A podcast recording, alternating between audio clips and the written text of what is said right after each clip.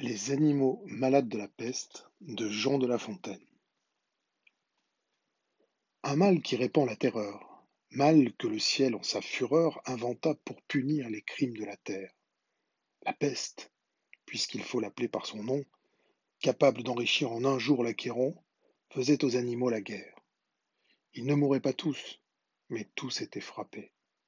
On n'en voyait point d'occupés à chercher le soutien d'une mourante vie. Nul mets n'excitait leur envie, ni loup, ni renard n'épiait la douce et l'innocente proie. Les tourterelles se fuyaient, plus d'amour, partant plus de joie. Le lion tint conseil et dit Mes chers amis, je crois que le ciel a permis pour nos péchés cette infortune, que le plus coupable de nous se sacrifie au trait du céleste courroux, peut-être il obtiendra la guérison commune. L'histoire nous apprend qu'en de tels accidents on fait de pareils dévouements. Ne nous flattons donc point. Voyons sans indulgence l'état de notre conscience.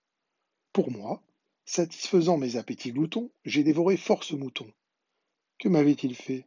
Nulle offense, même s'il m'est arrivé quelquefois de manger le berger. Je me dévouerai donc, s'il le faut. Mais je pense qu'il est bon que chacun s'accuse ainsi que moi car on doit souhaiter selon toute justice que le plus coupable périsse.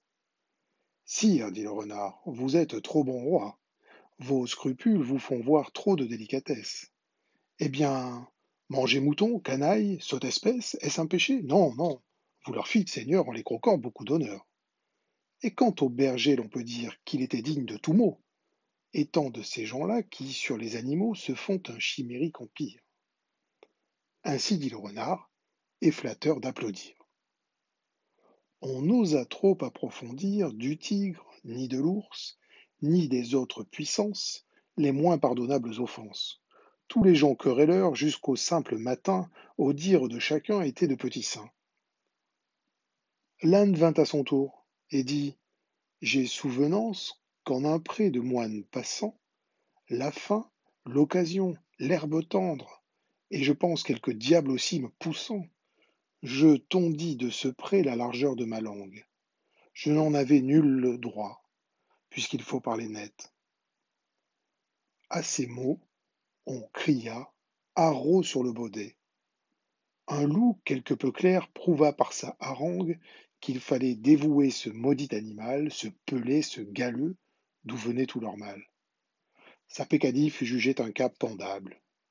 Manger l'herbe d'autrui, quel crime abominable. Rien que la mort n'était capable d'expier son forfait. On le lui fit bien voir. Selon que vous serez puissant ou misérable, les jugements de cour vous rendront blanc ou noir.